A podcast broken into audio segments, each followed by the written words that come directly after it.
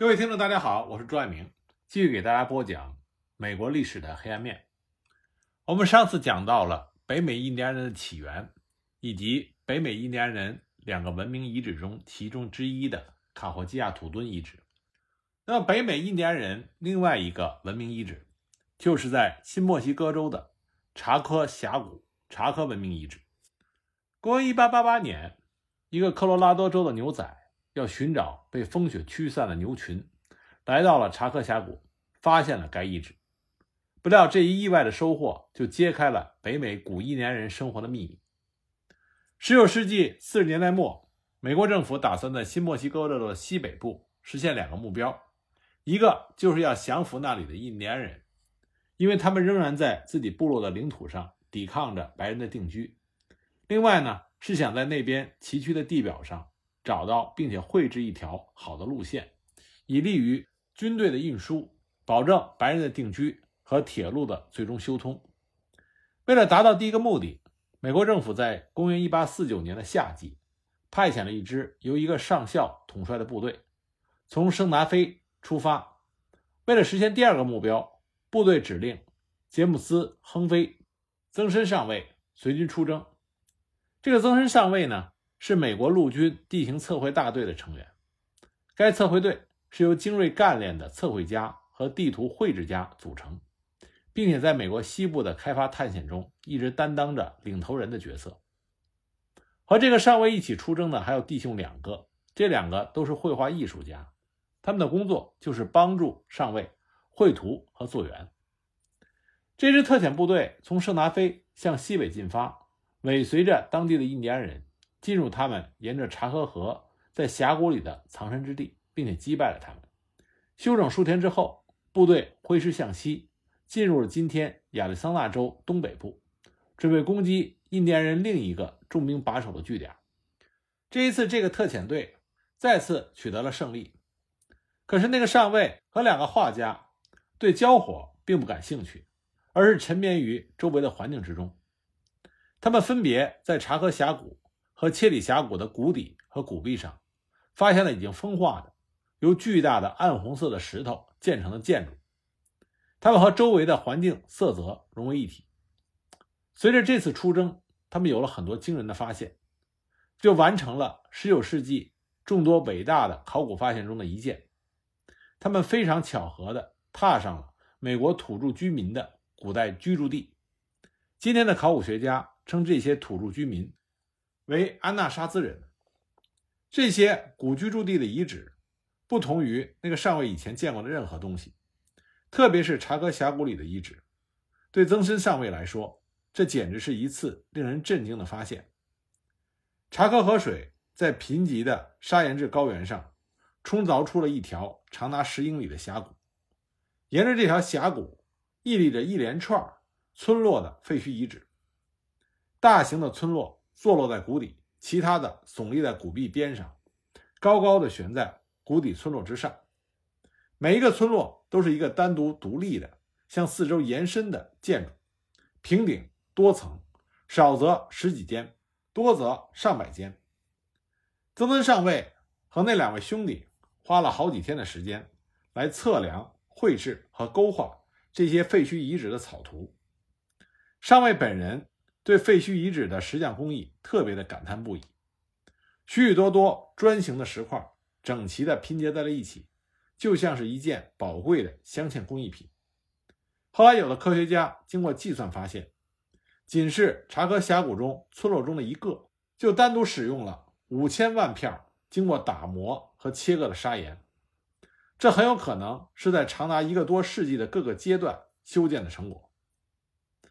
泽登上尉。回到首都华盛顿之后，向他的上司提交了一份关于这次随军旅行的报告。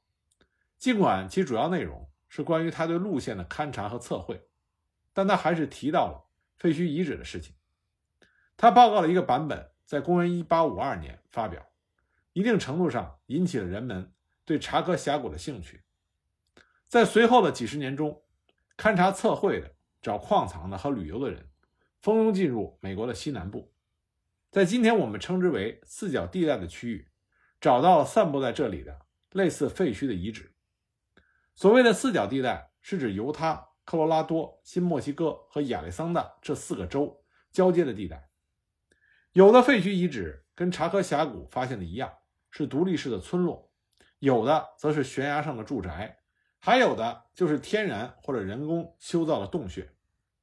这些住宅规模小的，也就是一两间；大的就不得了，看上去当年似乎有成千上百的人住在这里。当时，美国西南部最富有激情的探险家班德利尔，他是一位中年的银行家。壮丽的景观和远古的文化遗址，这是他梦寐以求的东西。班德利尔于公元1880年得到了美国考古协会的一笔资助金。得到这笔钱之后，班德利尔就去了新墨西哥州的圣达菲，买了一头驴，开始了他的旅行。他花了十八个月的时间，交叉横贯了新墨西哥。然后径直又去了南美洲，在那里一待就是十年。他在新墨西哥访问了一百六十七座废墟遗址，其中最壮观的是由他的印第安向导蒙大亚带领他去的。蒙大亚带着班德利尔从圣达菲出发，跨过里约格兰特河，来到了一个名叫里托弗里爵的峡谷，也称之为斗溪。班德利尔在这里巨大的悬崖之下，看见了一长排。已经濒于崩塌的住宅，住宅后面则是天然或者人工的洞穴，显然是一个被废弃的城镇的一部分。今天，为了纪念班德利尔，这里已经被改称为班德利尔国家考古纪念公园。班德利尔曾经说，这里是他所见到最为壮观的东西。自从曾森上尉在查科峡谷出乎意外地发现了古印第安人的村落以后，对于被称之为安纳沙兹的这些古建筑修建者，我们开始逐渐了解了很多。考古学家们认为，大约在公元两百年的时候，安纳沙兹文化就开始出现在四角地带崎岖的高地沙漠里。早期的安纳沙兹人居住在地屋，也就是修筑在谷底的浅平石坑里，周围和屋顶是用原木搭成的屋子。因为他们能够编制非常结实和实用的篮子来储存食物，所以考古学家称早期的安纳沙斯人为边兰人。他们穿着用植物纤维编制的围裙，系着腰带，脚蹬拖鞋，冬天里则披着斗篷和兔毛毯子。公元六百年左右，安纳沙兹文化的边兰人时期让位于村落时期。这个时候，人们已经掌握了制陶技术。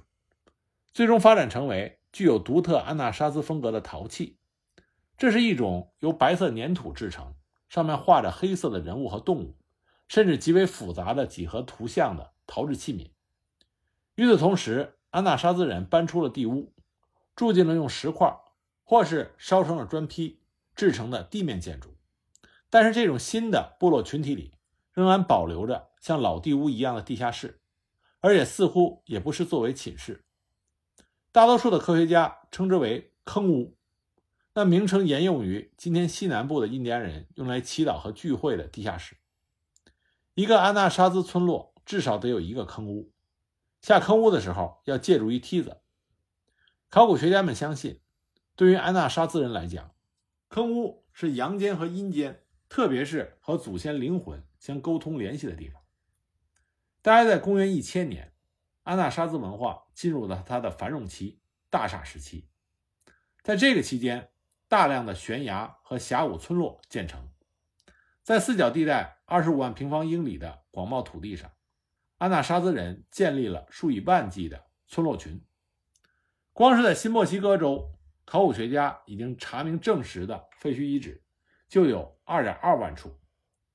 安纳沙兹村落群有三大分支：科罗拉多州的。维达方山地区、亚利桑那州东北部的加因塔地区和新墨西哥州的查科峡谷区，当然，这里边以查科峡谷区的村落遗址最有名气。而今天对于安纳沙兹人的了解，大多是出于此地。这里不仅是最大的安纳沙兹村落群，也是美国最大的考古废墟遗址。查科峡谷拥有十三座大厦。或者称之为十三个村落，他们当中最宏大的首推波尼托。每个村落拥有相当数量的坑屋，仅在波尼托一处，考古学家就找到了三十二个。查科峡谷地区较小的文物遗址至少也有两千四百多个，从几千年前猎户篝火的遗迹，到近期延伸的安纳沙兹峡谷村落和崖屋，多不胜数。波尼托村落的修建前后大约持续了两百年左右，在曾森上尉公元一八四九年发现它的时候，它已经部分崩塌了，但从现存的废墟上，考古学家们也能勾画出。他当初极盛时期的模样，以做祈祷的坑屋为中心，不少于八百间屋子，顺展成排成了一个半圆形，有的地方高达四层。屋子与屋子基本相似，十六英尺长，十三英尺宽。上楼需要借助木梯或者通过楼层间留下的洞口。平展的屋顶是集体活动的场所，或者用作纺纱织布的场所。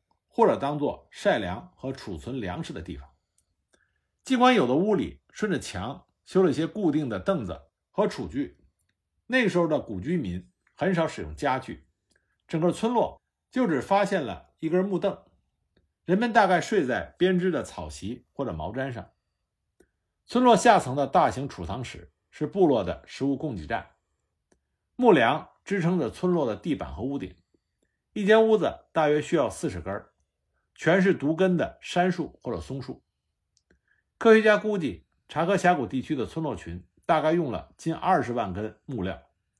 要把这些树木从四十英里之外的森林搬来，这需要费很大的力气。由于峡谷地区干燥的气候，很多木料至今还保存完好。波尼托村落的木梁还帮助现在的考古学家解决了确定废墟遗址的年代这一非常棘手的问题。在二十世纪初，考古学家就提出这些村落究竟存了多久的问题。天文学和数年化学相结合的办法，意外地解决了这一问题。道格拉斯是亚利桑那大学的天文学家，他对于太阳黑子的运动有着极大的兴趣。他好奇地认为，太阳黑子的运动可能会影响地球的气候，并推说，通过检查树木的年轮，就可以证实他的猜想是否正确。树的年轮每年增加一圈，年轮能反映某种气候条件，这一说法已经被大家所接受。宽的年轮体现了丰沛的雨水和迅速的生长，而窄的年轮体现出雨水的不足和缓慢的生长。道格拉斯认为，亚利桑那州活树的年轮能够反映那一地区历史的降雨量，可能会符合太阳黑子十年一个轮回的活动周期。当道格拉斯一根根地检验着从越来越长树龄的树下取下的标本的时候，他逐步建立起了过去几百年来以树轮为基础的树轮年代学。公元1923年，他开始检验博尼托部落木梁的年轮。他耐心细致地比较树年轮的排列形式，如有两组标本重合，他就将近期的标本和过去的标本从时间的角度连接起来。最终，他成功的将年轮学的比较记录扩展到了近两千年以前，这标志着他成功的创建了树轮年代学，使用树的年轮来确定考古文物和废墟遗址的年代。那么，通过道格拉斯的办法，科学家们可以确定波尼托村落某一根木梁是来自于一棵特定的树，它开始生长于公元一二三七年。砍倒于公元一三八零年，树轮年代学被证明特别适用于美国西南部的考古工作，因为这里的干燥气候让木头保存的特别完好。像大多数安纳沙兹村落一样，查科峡谷最引人注目的一个特点就是自然条件恶劣，冬干冷，夏酷热，绝大多数时间这里干燥无水。在这样恶劣的自然条件下，要想繁荣昌盛，安纳沙兹人。必须尽最大的努力去利用仅有的自然资源。为了驾驭毫无规律的降雨和水量不稳定的河流，他们修建了蓄水池来蓄水，修筑简单的堤坝来拦河水进池。他们挖沟引水灌溉玉米、大豆和地瓜，这是他们平时主要的食物。还要辅以从山上抓来的鹿、羚羊、兔子和岩羊。尽管如此。生活条件只能说是勉勉强强。村落遗址屋顶上的木梁的年轮显示，查科峡谷曾经经历过许多年的干旱，在这期间，他们只能靠过去的粮食储存和周边其他部落的周济勉强支撑。对查科部落遗址有深刻印象的科研工作者，过去曾经习惯的把这里的村落称之为史前的公寓建筑，并且估计峡谷的人口为十万或者更多。但是随着考古研究的深入，考古学家们开始意识到，从前的认识有一定的不妥之处。粮食、饮水和火源显然不足以长期的支撑十万的人口。还有村落里的很多屋子，看上去并不像是长时间的住过人。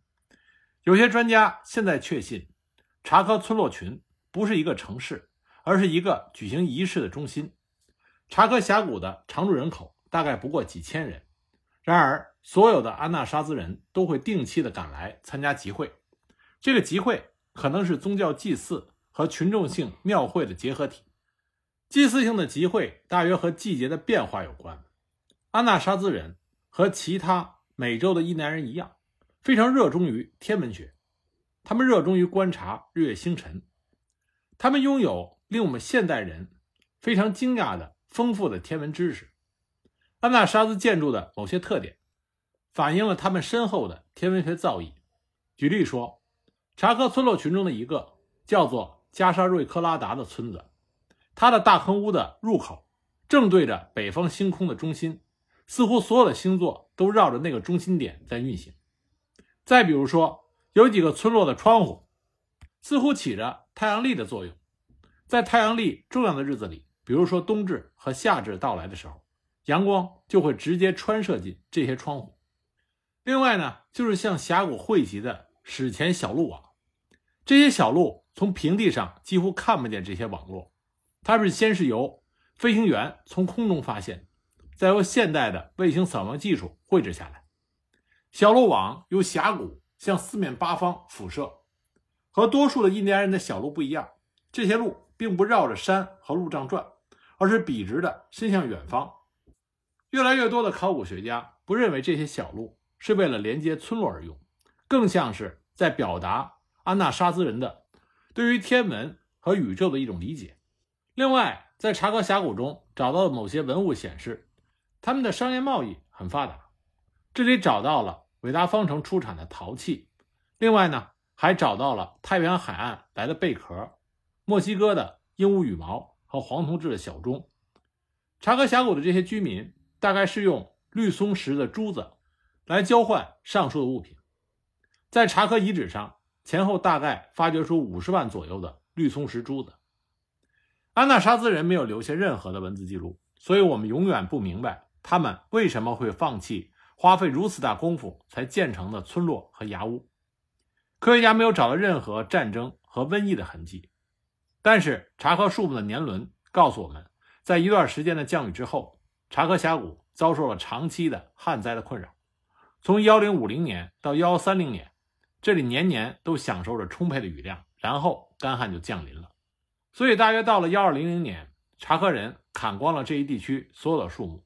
那么这次毁林不仅使他们宝贵的农田迅速的沙化，而且间接的导致了干旱的恶化，粮食和水源的短缺，让庞大的村落群的生存出现了危机。到了一三零零年，查科峡谷的村落群已经没人居住了。在缺粮缺水的恶劣环境下，查科峡谷并非是唯一被遗弃了的村落，整个四角地区都遭受了干旱的打击。在大多数的安纳沙兹村落群里。葱翠沙化的土壤再也支持不了种植。查科人在遗弃他们村落的同时，几乎全部的安纳沙兹部落都做了同样的事情。那么，安纳沙兹人离开了他们的居住地，但他们并没有从此就从地球上消失。他们移民去了里约格兰特河谷，在那里，他们的后裔得以繁衍。不过，关于安纳沙兹人的详细记录，早已在历史长河里无法追寻了。那么，安纳沙兹人到底拥有什么样的天文知识？我们已经不得而知。他们的天文知识到底从何而来？和其他印第安部落一样，到今天这仍然是没有答案的谜团。